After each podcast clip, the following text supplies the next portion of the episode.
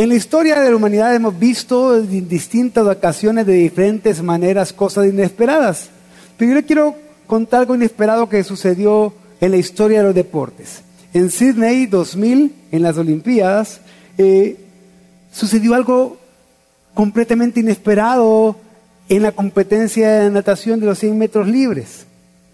Y es que por primera vez iba un representante de Guinea Ecuatorial.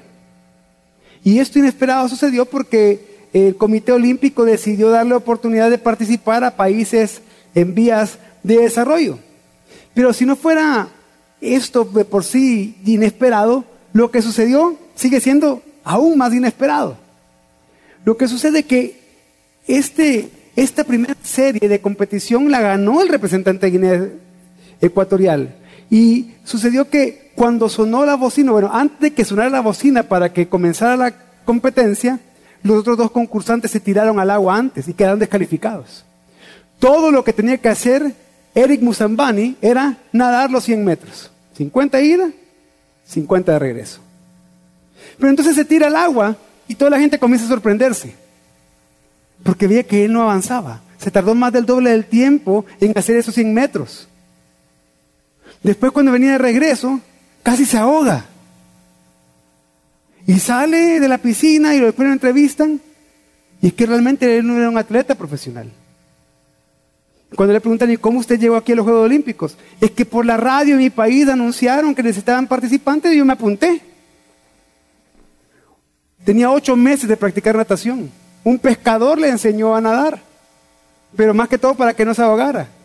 Practicaba todos los días de la madrugada en una piscina de 12 metros de un hotel.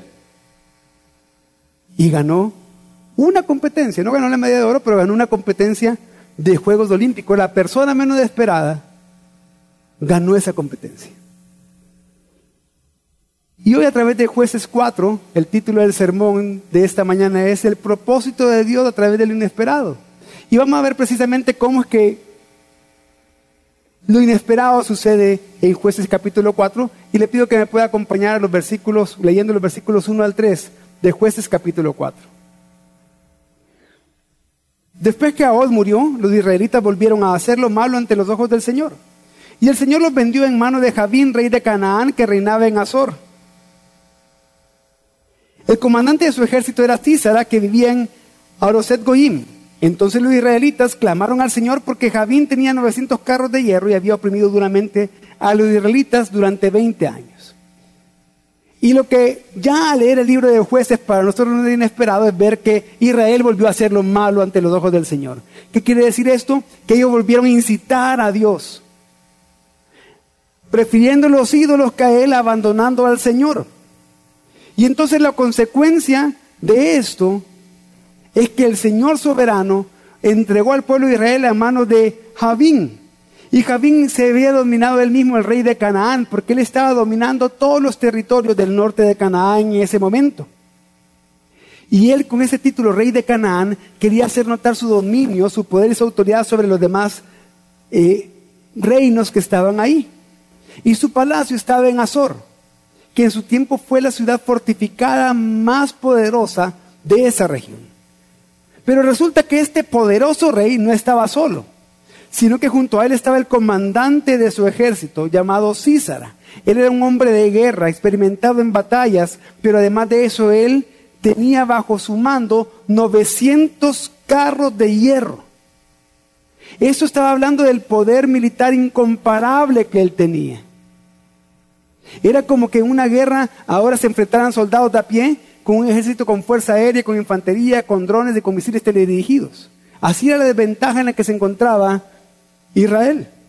Entonces, vemos por un lado un rey poderoso que estaba junto con un comandante de ejército experimentado con fuerza y tecnología militar insuperable, que por 20 años habían oprimido al pueblo de Israel. Y vemos por otro lado a un pueblo de Israel debilitado por 20 años que no sabía qué hacer y clamaron al Señor. La pregunta es, ¿cómo haría el Señor? ¿Qué haría el Señor para liberar a su pueblo en esas circunstancias? Y en esta historia de jueces 4 vamos a ver que Dios soberano puede ocupar a cualquier persona para darle victoria a su pueblo. Vamos a ver que Él usa a las personas menos esperadas para hacerlo. Y precisamente de esto yo los quiero convencer, quiero que aprendamos juntos de esto en jueces capítulo 4 hoy, que Dios usa a las personas menos esperadas para cumplir su propósito. Dios usa a las personas menos esperadas para cumplir su propósito. Y vamos a ver en todos jueces 4 que el propósito de Dios se cumple precisamente a través de los personajes menos esperados. Y vamos a comenzar leyendo los versículos 4 al 7 entonces, para poder ver estos personajes menos esperados.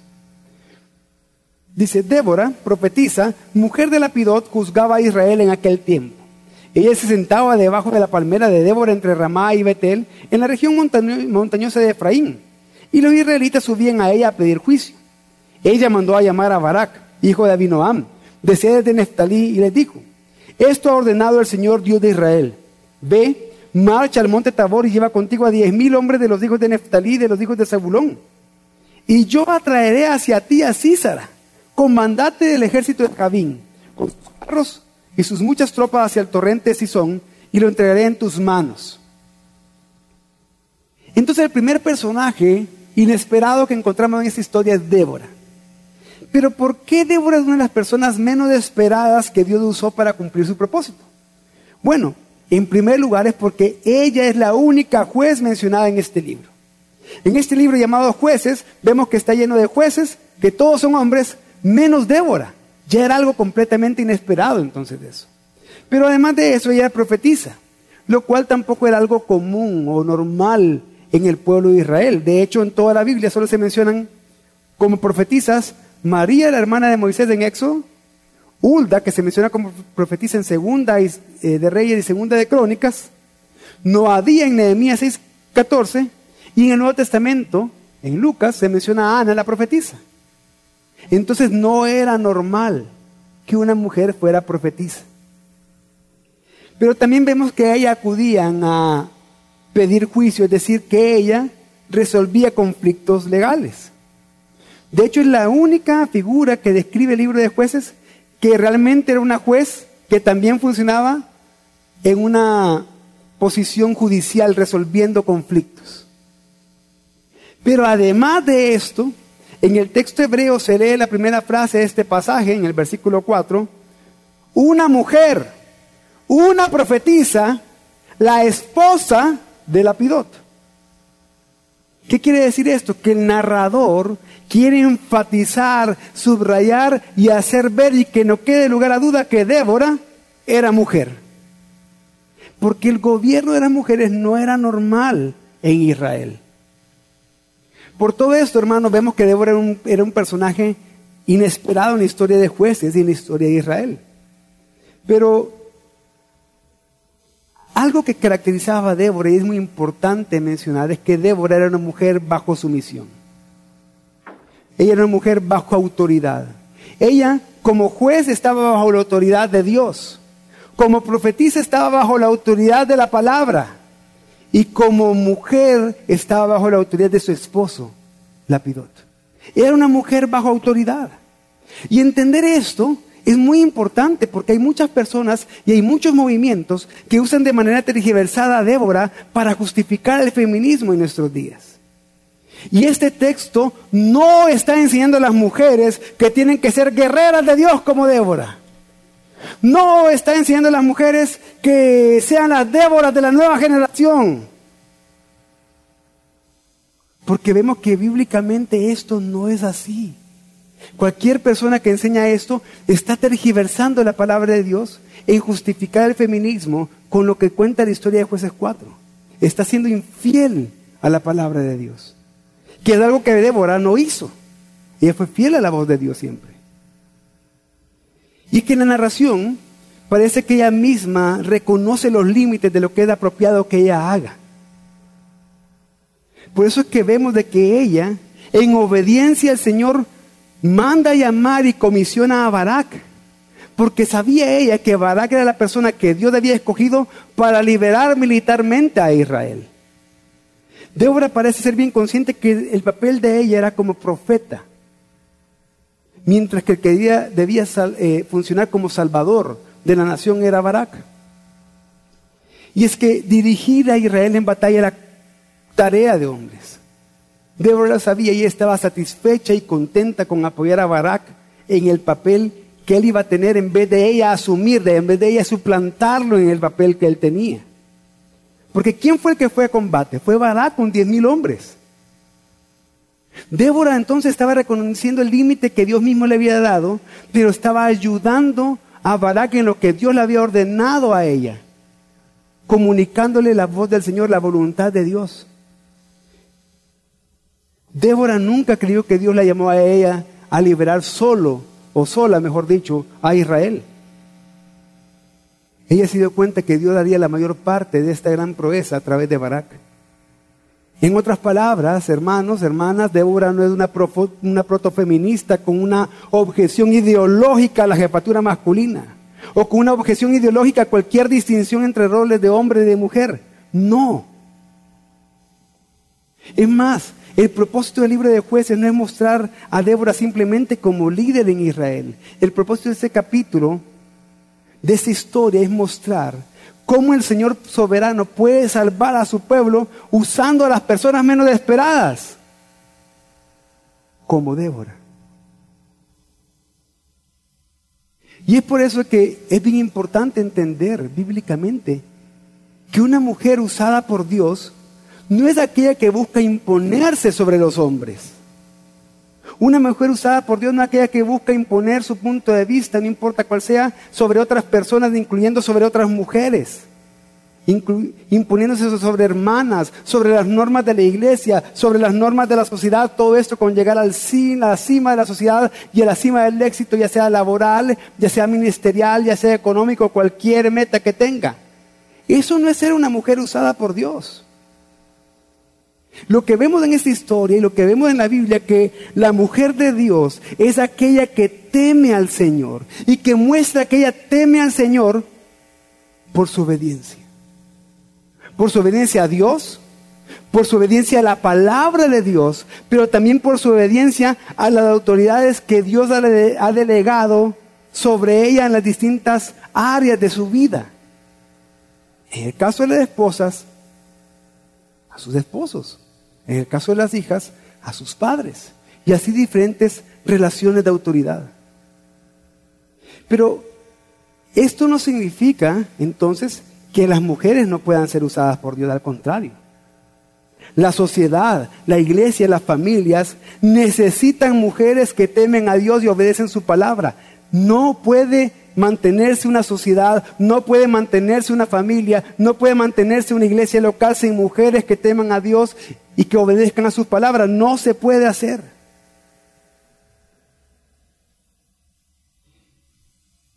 La sociedad, la iglesia y la familia necesitan mujeres que por medio de la palabra animen, aconsejen, exhorten, consuelen y corrijan con amor a aquellos que lo rodean estando en primer lugar satisfechas con Dios para poder cumplir esto. Fíjense que uno de los medios de gracia más grandes que Dios ha dado a mi vida ha sido mi esposa. Mi esposa es la persona que más continuamente me está aconsejando, me está exhortando, me está animando le agradezco a Dios por ella porque ella teme a la palabra, teme a Dios y obedece la palabra. Pero también yo recuerdo y con mi esposa muchas veces recordamos de estas frases que Pastor Javier predicó el día de nuestra boda. ella le dijo a Lore, dijo, Lorena, tú puedes llegar a ser el instrumento más grande en las manos de Dios para edificar la vida de tu esposo y su ministerio pero también puede llegar a ser el instrumento más grande en las manos de Satanás para destruirlo. Y es que es la influencia que tiene la mujer. Pues una mujer que teme a Dios y obedece su palabra, satisfecha con su identidad en Cristo, va a saber cómo aportar a la sociedad, a la familia y a la iglesia. Ahora leamos jueces 4 del 8 al 10. Dice, Barak le respondió, si tú vas conmigo, yo iré, pero si no vas conmigo, no iré. Ciertamente iré contigo, le dijo Débora. Sin embargo, el honor no será tuyo en la jornada que vayas a emprender. porque el Señor venderá a Císara en manos de una mujer. Entonces Débora se levantó y fue con Barak a Cedes. Barak convocó a Zabulón y a Neftalí en Cedes y subieron con él diez mil hombres. Débora también subió con él. Y aquí vemos el segundo personaje inesperado, Barak. Pero ¿por qué Barak es un personaje menos esperado para cumplir el propósito de Dios? Bueno, en primer lugar, él no era soldado profesional, no era un guerrero exitoso y ni siquiera sabemos si tenía experiencia militar. Pero lo que él tenía era en primer lugar una orden de Dios, de reunir diez mil hombres de Neftalí Oblón y subir al monte Tabor. Pero también tenía una promesa de Dios, que lo leímos en el pasaje anterior que decía, y yo atraeré a ti a Císara, comandante del ejército de Javín, con sus carros y sus muchas tropas hacia el monte, el torrente Sison, y lo entregaré en tus manos. Y es que vemos que Dios le prometió dos cosas a Barak. Primero, que él iba a traer al enemigo hacia Barak. No era Barak que iba a salir a buscarlo. Y en segundo lugar, que Dios le daría la victoria a Barak sobre sus enemigos. Pero antes, ante estas palabras que Dios habló por medio de Débora, Barak no respondió ni sí ni no. Él le dijo, bueno, si tú vas yo voy, pero si tú no vas, yo no voy. Casi que, ay, ve vos qué haces. Todo depende de ti, Débora. ¿Este es el hombre que Dios escogió para liberar a Israel? ¿Un hombre indeciso? ¿Que parecía dudar? ¿Que parecía que estaba confiando más en Débora que en Dios? Por eso Débora le dijo que sí iría con él, pero que el honor de la victoria no iba a ser de él, no iba a ser de Barak, porque Dios había entregado a Císara en manos de una mujer. ¿Sería acaso Débora la que vencería? ¿Se convertiría Débora en guerrera para justificar a las feministas? Lo vamos a ver más adelante. Por eso, hermanos que me están escuchando, nosotros como hombres muchas veces no somos tan diferentes a Barak. ¿En qué sentido? En que así como pelear es tarea de hombres y debería Barak haber estado dispuesto a ir a la primera orden de Dios y cumplir con sus responsabilidades de hombre, confiando en las promesas que Dios ya le había dado, en muchas ocasiones nosotros como hombres hemos recibido órdenes y promesas de Dios por medio de su palabra, pero hemos mostrado indecisión, duda y desconfianza en Dios. Y lo que pasa es que son, esa indecisión, duda y desconfianza que en otras circunstancias no mostramos, que quizás tú como empresario no muestras, que tú como profesional no muestras indecisión, desconfianza, duda. Pero cuando es la palabra de Dios, sí dudamos, sí desconfiamos. Hay responsabilidades que como hombres tenemos delante de Dios de nuestra familia y en nuestra iglesia local, que a veces pareciera que preferimos querer hacerlo de algún lado. O sea, que alguien más lo haga, alguien más lo está haciendo. Por ejemplo, disipularlos, ¿para qué me voy a disipular? ¿De qué me va a servir disipularme? Ya mi esposa se está disipulando. Hay que ella se encargue de enseñarle a los niños lo que ella está aprendiendo. ¿O para qué voy a disipular a mis hijos? Si ahí está el ministerio de niños, ahí está Vida Kids. Mi hijo ya está sirviendo y se está disipulando. Ya la iglesia lo está haciendo, ¿para qué me voy a meter yo en eso? Aconsejarlo, hay que lo aconseje el pastor.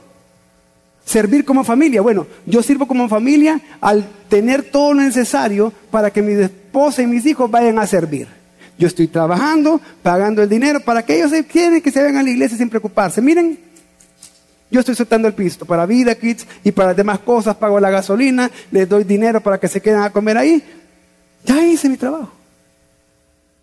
Pero eso es lo que Dios está mandando en su palabra como hombre. No. Pero volviendo a Barak, vamos a ver algo inesperado, algo más que inesperado acerca de él.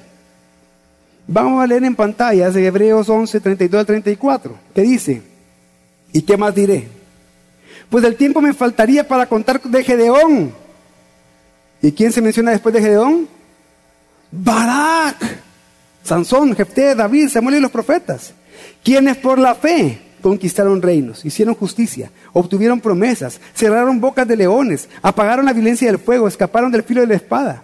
Siendo débiles, fueron hechos fuertes. Se hicieron poderosos en la guerra, pusieron en fuga ejércitos extranjeros.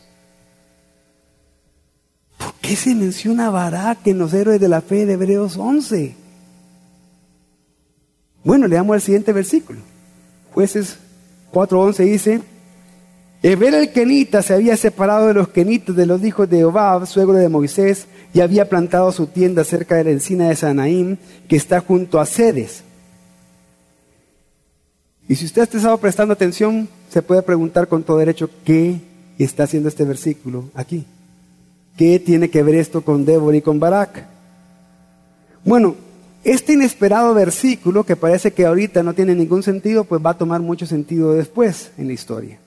Por el momento tenemos que saber, saber que Eber era descendiente de el suegro de Moisés, de Jetro, quienes eran aliados de Israel.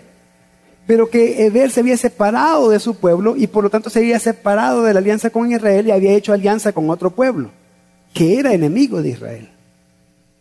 Pero ahora sí respondamos la pregunta, ¿por qué se menciona a Barak en Hebreos 11 como un héroe de la fe? Si Barak se equivocó, era indeciso, dudó, se negó ir solo con la promesa de Dios. Insistió que Débora fuera con él. Perdió el honor que debería haber sido suyo. Entonces, ¿por qué es héroe de la fe? Bueno, en primer lugar, porque su duda no lo llevó a desistir, al contrario. Dudó al principio, pero obedeció. Y eso muestra que aunque él era el personaje menos esperado, pero Barak era el hombre que Dios soberano escogió lo llamó y comisionó para ser usado poderosamente por él para el bien de Israel. Él sin ser guerrero, sin ser soldado experimentado, convenció y reunió diez mil hombres para pelear. Y así mismo, nosotros podemos dudar, usted hermano, usted hermana puede dudar, pero que su duda no lo haga desistir. Por ejemplo, hay una duda muy común en esta época o sea, en esta época, en estos meses que hemos estado con cierta inflación y alguna crisis económica, que de repente tú escuchas que te animamos a ofrendar. Lees pasajes de la Biblia que te animan a ser generoso en el reino de Dios. Pero tú debes de ofrendar porque en estos tiempos es ilógico hacerlo. Y todavía ves pasajes que dicen, bueno, si siembras, vas a cosechar generosamente. Y te dicen, pero ¿cómo es eso? Eso no es posible. Sobre todo al ver cómo está la economía hoy, cómo está aumentando de precio, que las cosas no me alcanzan, cómo voy a perder liquidez mensual ofrendando. Ese dinero lo puedo ocupar para otra cosa. Eso no es una buena inversión. O una inversión que a saber cuándo voy a ver, si es que acaso la llego a ver. Pero no ves que todo esto son dudas a las cosas que Dios ha hablado. En vez de, aunque dudes, termines obedeciendo a Dios y seas generoso en su reino como Él te manda, generoso con los hermanos que lo necesitan, para que tú compruebes no que Dios te va a aumentar ceros en la cuenta bancaria como un falso maestro, estamos escuchando hace un momento con los pastores, manipulando la, emoción de la gente. No, para que tú veas cómo Dios, ese Dios que siempre te ha sostenido, te va a seguir sosteniendo porque Él siempre ha sido fiel en tu vida, a pesar de que sean épocas de recesión económica. Tú Incluso puede ser la persona menos esperada para siendo generoso con alguien más, cumplir el propósito de Dios en esa persona. Aunque la persona no sepa lo que tú estás pasando y cómo te has movido en obediencia, venciendo la duda para cumplir el propósito de Dios. Pero también algunos pueden decir, bueno, ¿y para qué voy a estudiar en Semper Reformanda? todos los domingos de anuncio siempre reformanda, que siempre reformanda diplomados, que licenciatura, que siempre reformanda plus. ¿Para qué? Mejor voy a estudiar en algo que me sirva, como una maestría, como un MBA, otro diplomado en algo, algo que me, me haga ganar más dinero, que me cotice mejor en el trabajo. Pero, ¿por qué no estudiar dos entonces? ¿Acaso no confías en lo que tu conocimiento en la palabra de Dios, es decir, lo que la palabra de Dios en tu mente y en tu corazón puede hacer en tu vida, en la vida de tu familia. Porque ahí estás mostrando desconfianza en lo que la palabra puede hacer. Piensa que la palabra lo puede hacer con otros, pero no contigo. Pero además de esto, en segundo lugar, Barak ganó una, Barak ganó una batalla imposible. Leamos jueces 4, 12 al 16. Dice, avisaron así, será que Barak hijo de Abinoam, había subido al monte Tabor, y junto a Císara todos sus carros, 900 carros de hierro y toda la gente que estaba con él desde Aroset Goyim hasta el torrente Sison. Entonces Débora dijo a Barak, levántate, porque este es el día en que el Señor ha entregado a Císara en tus manos, de que el Señor ha salido delante de ti. Pues, bajó pues Barak del monte Tabor seguido de, mil hombres. El Señor derrotó a Císara con todos sus carros y todo su ejército a filo de espada delante de Barak. Y Císara bajó de su carro y huyó a pie. Barak persiguió los carros del ejército hasta el Aroset Goim, y todo el ejército de Císara cayó al filo de espada y no quedó ni uno. Y lo que estamos viendo es que Barak ganó una batalla imposible por ser una estrategia completamente ilógica. ¿Y por qué? Porque Barak estaba con sus hombres. Diez mil guerreros, aunque muchos comentaristas dicen que el diez mil o el número mil no lo tenemos que tomar como, como literal, sino como una gran cantidad, como una unidad, una unidad militar grande, sin llegar a una gran cantidad como mil. Pero independientemente cuántos hayan sido, ellos encima del monte Tabor, en la cima del monte Tabor, se encontraban en la mejor posición. ¿Por qué? Porque los carros de hierro, esa tecnología militar avanzada que tenía el bando opuesto, iba a ser difícil que subiera al monte Tabor. Pero ellos les dicen, no, ¿sabes qué? En lo planito van a pelear. A donde el enemigo tiene más ventaja, allí van a pelear. Y Barak obedeció. Así fue. Y Dios le dio la victoria. Barak mostró valentía y junto con sus hombres eliminó al ejército de Císara. No quedó ninguno de su ejército. En tercer lugar, y lo más importante que todo esto Barak lo hizo teniendo fe. Y aunque al principio la fe de Barak fue dudosa, algo cautelosa, algo indecisa, después vemos de que él sí obedeció a Dios. Cuando recibió la orden de ir a pelear con esa ilógica estrategia, no dudó. Barak fue un héroe, pero fue el héroe menos esperado. No era un soldado guerrero profesional ni experimentado. Él no prevaleció por la fuerza, ni por su destreza, ni por su astucia militar en batalla. Su victoria fue más un regalo que un logro personal. Y tampoco vemos que él tenía la gran fe por naturaleza o, inherente a él. Al principio él dudó, pero bajo la prueba esa fe maduró hasta convertirse en el tipo de fe que agrada a Dios. Y esto me lleva a preguntarte a ti, ¿tú en qué o en quién confías? ¿Has puesto tu fe y tu confianza en Dios? ¿O tu fe y tu confianza están puestas en 900 carros? Quizás algunos aquí confíen para su bienestar de su vida, para su éxito personal, en sus 900 carros, en su conocimiento, en su inteligencia. Quizás ustedes confíen en sus logros académicos. O quizás confíen en sus capacidades, en el poder que tienen sobre otras personas, en la influencia que tienen sobre otras personas, o en los contactos que ustedes tienen, que lo hacen sentir seguros y poderosos, pensando que de aquí nadie me va a mover. O en los buenos empresarios que son, en cómo están generando ventas, en cómo está creciendo su cuenta bancaria.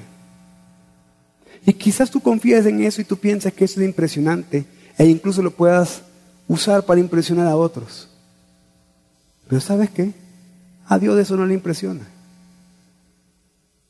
Le va a impresionar tus capacidades intelectuales, aquel que te dio la capacidad intelectual a ti, al omnisciente, al infinitamente sabio.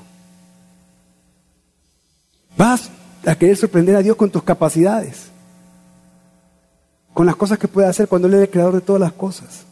No, a Dios no le impresiona eso. A Dios no le impresionaron 900 carros de Císara.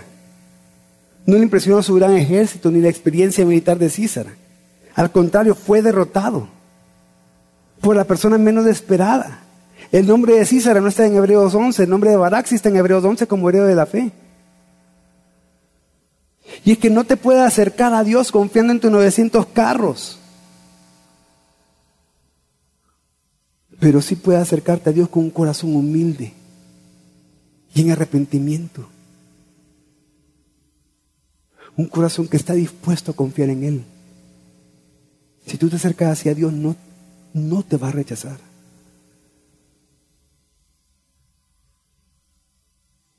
Ahora veamos cuál es el personaje que para mí es el menos esperado de todos en esta historia.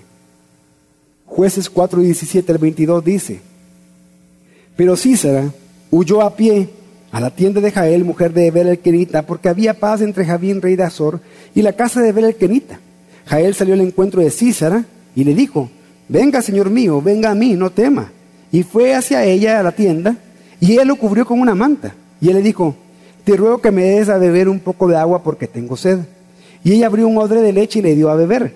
Entonces lo cubrió, y él le dijo, ponte en la entrada de la tienda, y si alguien viene y te pregunta, ¿hay alguien aquí? Tú responderás, no pero Jael, mujer de Eber, tomó una estaca de la tienda y tomando en la mano un martillo, se le acercó silenciosamente y le clavó la estaca en las sienes, la cual penetró en la tierra.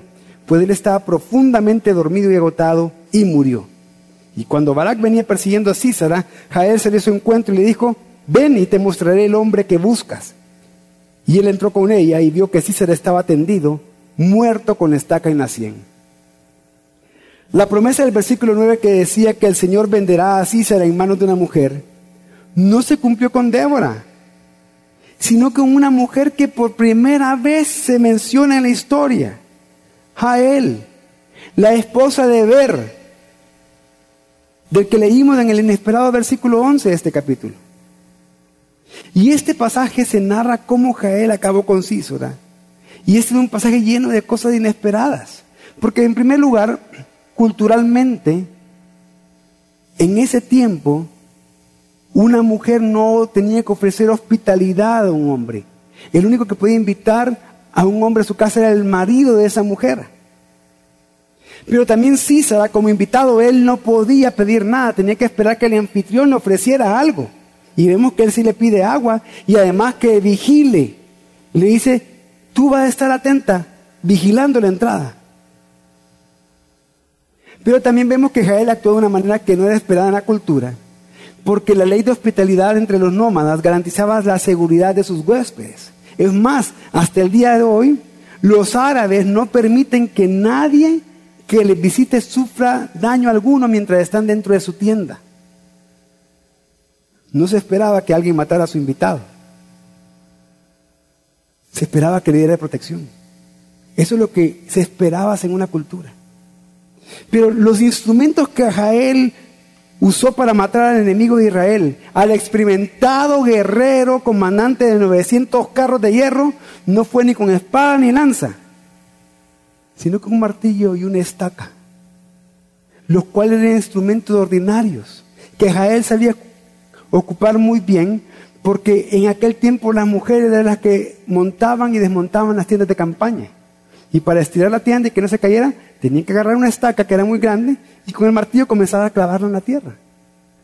Con instrumentos ordinarios, una mujer ordinaria e inesperada venció a un poderoso comandante de un poderoso ejército.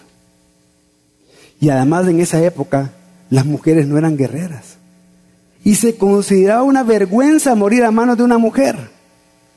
Por ejemplo, en Jueces capítulo 9, vemos la historia de Abimelech, que después de sitiar una ciudad, del muro de la ciudad una mujer le lanza una piedra, le cae en la cabeza y, lo tiene en el suelo. Y Abimelech lo que le dice rápido a su escudero es, matame, matame rápido, matame. No digan que me mató una mujer. No era normal nada de lo que estaba pasando acá. Y todo esto lo que está subrayando del punto de que Israel fue salvado por la mano de una persona y la de la persona menos esperada de una mujer y de una mujer que ni siquiera era israelita.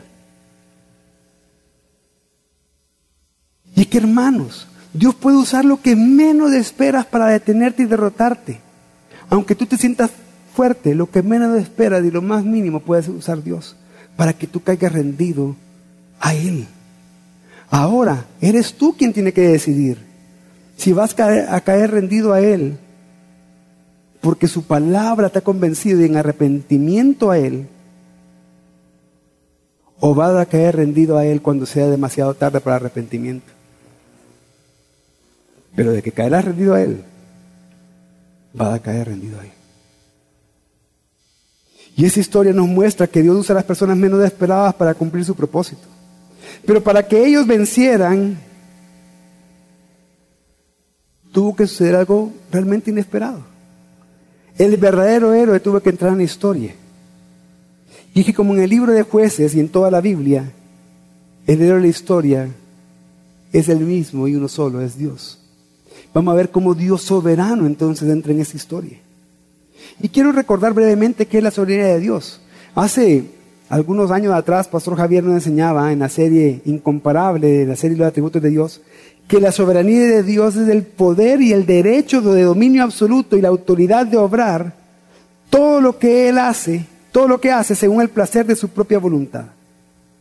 Significa que el hecho que Dios es soberano es que Él es, tiene todo el poder y el derecho, todo el dominio absoluto y toda la autoridad de orar todo lo que sea según su propia voluntad. Pero veamos cómo Dios mostró que es soberano en esa historia. Leamos nuevamente los versículos 14 y 15. Dice, entonces Débora dijo a Barak, levántate, porque este es el día que el Señor ha entregado a Císar en tus manos, ya que el Señor ha salido delante de ti. El Señor derrotó a Císara con todos sus carros y todo su ejército. La frase el Señor ha salido delante de ti es un término técnico que se refiere a que un rey está saliendo delante de su ejército, al frente de su ejército en una batalla, dirigiendo su ejército. En este caso no era un juez, en este caso era el rey de Israel, Dios soberano, el que estaba saliendo. Y los enemigos de Israel no esperaban que Dios, el soberano de Israel, saliera a luchar. Pero ¿cómo Dios salió a luchar si no vemos eso en la historia? Bueno, lo hizo siendo soberano sobre la naturaleza. En el próximo capítulo, en el capítulo 5, en los versículos 4, 20 y 21, del que se va a hablar la próxima semana, vemos que Dios envió una fuerte lluvia en una época que no era época lluviosa en una época en la que no llovía, en la que el torrente Sison estaba seco, Dios envía una fuerte lluvia. Y el torrente Sison comienza a crecer, se desborda y todo aquello que era plano donde iban a pasar los carros de Císara se inunda y queda como un terreno lodoso. Entonces ahí perdía toda la ventaja el ejército, porque las ruedas de los carros se quedaban trabadas en el lodo, se quedaban atascadas en el lodo. Y así el Señor derrotó a Císora con todos sus carros y todo su ejército. Y en esa historia vemos que Dios es soberano sobre la naturaleza también. Pero también es soberano para escoger a tres personajes, los menos esperados, para que la gloria fuera solo de Él. Y vemos entonces en esa historia que Dios venció a los cananeos y a sus dioses de la forma menos esperada. Pero ¿por qué digo que Dios venció a los cananeos y a los dioses cananeos si no se mencionan los dioses cananeos en la historia? Pero recordemos de que esta batalla no solo era batalla de naciones, sino que era batalla de fe. Y para los cananeos Baal era el dios de la tormenta. Y las armas de Baal eran el rayo y el trueno. Pero los cananeos de Baal fueron vencidos por el Dios soberano, el único verdadero Dios. ¿Y cómo lo hizo Dios? En una época de sequía, Él mandó una tormenta. Él ridiculizó a, los dioses cananeos así. Él usó la tormenta en contra del pueblo del Dios de la tormenta. Y no solamente eso, sino que ¿a qué personaje dijimos que Dios envió para derrotar al ejército? A Barak. ¿Y saben qué significa Barak? Rayo. De una forma irónica, Dios soberano cumplió su propósito a través de lo menos esperado.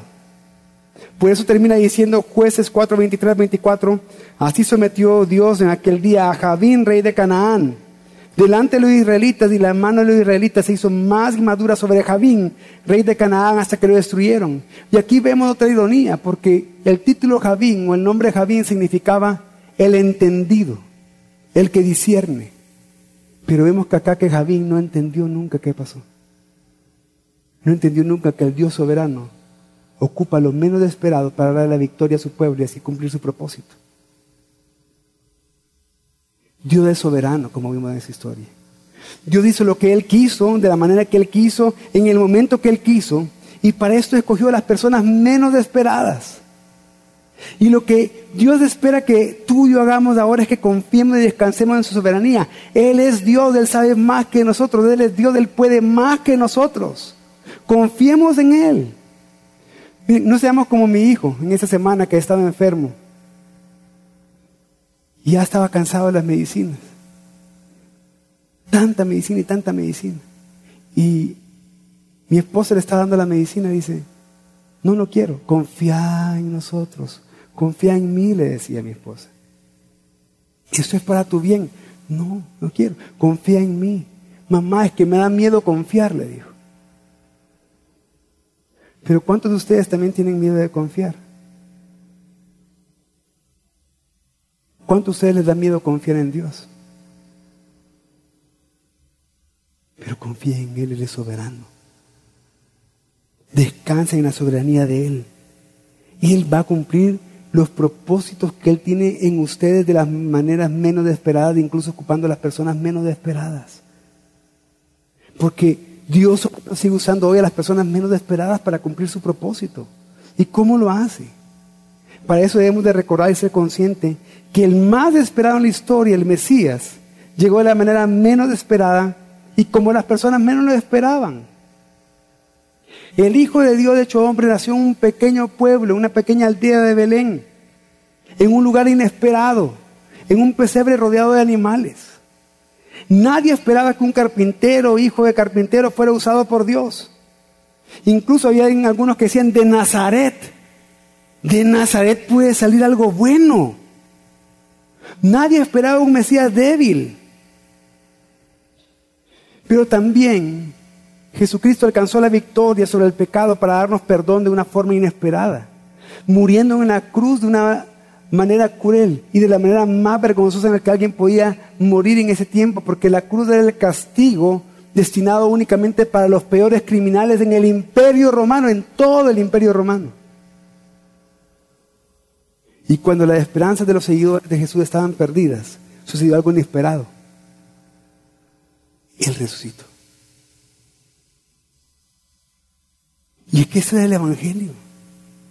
Vemos que el Evangelio estaba lleno de cosas que no esperábamos. La buena noticia que llegó de la forma menos esperada para el mundo. Y es por eso que dice 1 Corintios 1, 22 al 25, porque en verdad los judíos piden señales y los griegos buscan sabiduría. Pero nosotros predicamos a Cristo crucificado, piedra de tropiezo para los judíos y necedad para los gentiles. Sin embargo, para los llamados, tanto judíos como griegos, Cristo es poder de Dios y sabiduría de Dios. Porque la necedad de Dios es más sabia que los hombres y la debilidad de Dios es más fuerte que los hombres. Lo que está diciendo acá es que lo que menos esperan de Dios es capaz de destruir cualquier razonamiento humano y de sobrepasar cualquier razonamiento humano. Porque Dios es soberano.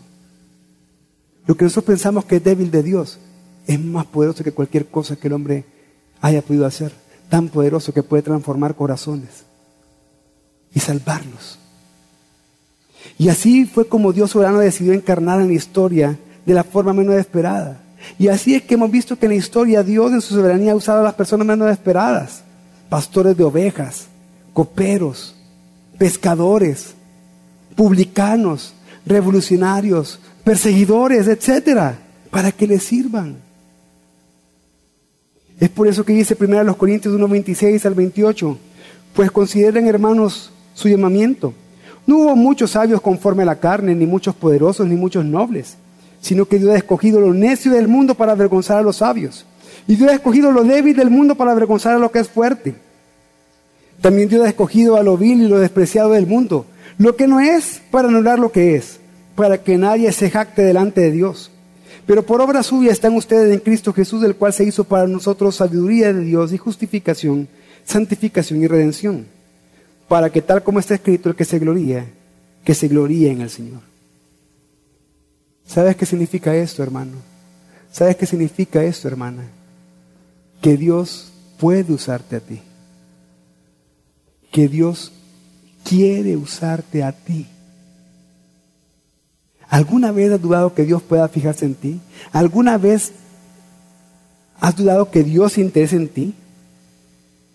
¿Piensas que tú eres la persona menos esperada para ser usada por Dios? ¿Piensas que tú eres la persona menos esperada por tu pasado, por el lugar de donde vienes, por todas las cosas que hiciste antes? ¿Piensas que tú eres la persona menos esperada por tu falta de capacidad, tu falta de inteligencia, tu falta de experiencia, la falta de oportunidades que has tenido? ¿Piensas que tú eres la persona menos esperada por tus pecados? Dios quiere que responda a su soberanía, reconociendo que así como Él es poderoso para gobernar toda la creación, pero también Él es misericordioso y lleno de gracia. Y en su soberanía Él quiso mostrar que te ama muriendo por tus pecados, para perdonarlos, para Él ser tu justificación y tu redención, para evitar en ti que tú estés unido a Él. Pero también Dios quiere que respondas a su soberanía siendo consciente que Él no solo te salvó, sino que siendo tú la persona menos esperada quizás para el mundo, pero Él te salvó y ha querido santificarte, limpiarte para hacerte suyo. Y por medio del Espíritu Santo te ha capacitado, te ha dado dones, te ha dado la sabiduría. A pesar de todas tus debilidades, ha hecho eso porque te quiere usar. Todo para Él llevarse la gloria a través de ti, a través de mí, que somos las personas menos esperadas. Y si quieres más evidencia de esto, recuerda tu conversión. Recuerda todas las cosas que Dios hizo y que Dios usó, las cosas menos esperadas y las personas menos esperadas para cumplir su propósito al salvarte. En mi caso Dios usó mi rebeldía y mi arrogancia como medios para rendirme a Él. Y si aún no están convencidos, miren a su alrededor, miren su iglesia local, Gracia sobre gracia está llena de las personas menos esperadas que Dios usa para cumplir su propósito en ti y en otros. Nosotros los pastores somos las personas menos esperadas. Yo soy la persona menos esperada. Si aquí hubiera alguien que me conoció hace más de 20 años, diría, e-, era imposible y lógico que él pudiera estar ahí. Aquí estamos los pastores menos esperados, los diáconos menos esperados, los discipuladores y siervos menos esperados. Y somos las personas menos esperadas que por la misericordia de un Dios soberano le podemos servir a Él. Porque la gloria no es para ningún menos esperado. La gloria siempre es para Dios. Por lo tanto, responde la soberanía de Dios. Responde la gracia de Dios. Respóndele comenzando a discipularte, comenzando a estudiar su palabra, comenzando a servirle, comenzando a obedecerle. Ya no dude de Él, confía en el Dios soberano. Ríndete hoy a tu Dios soberano. El que te salvó te quiere usar. Porque Dios usa a las personas menos esperadas para cumplir su propósito. Vamos a orar.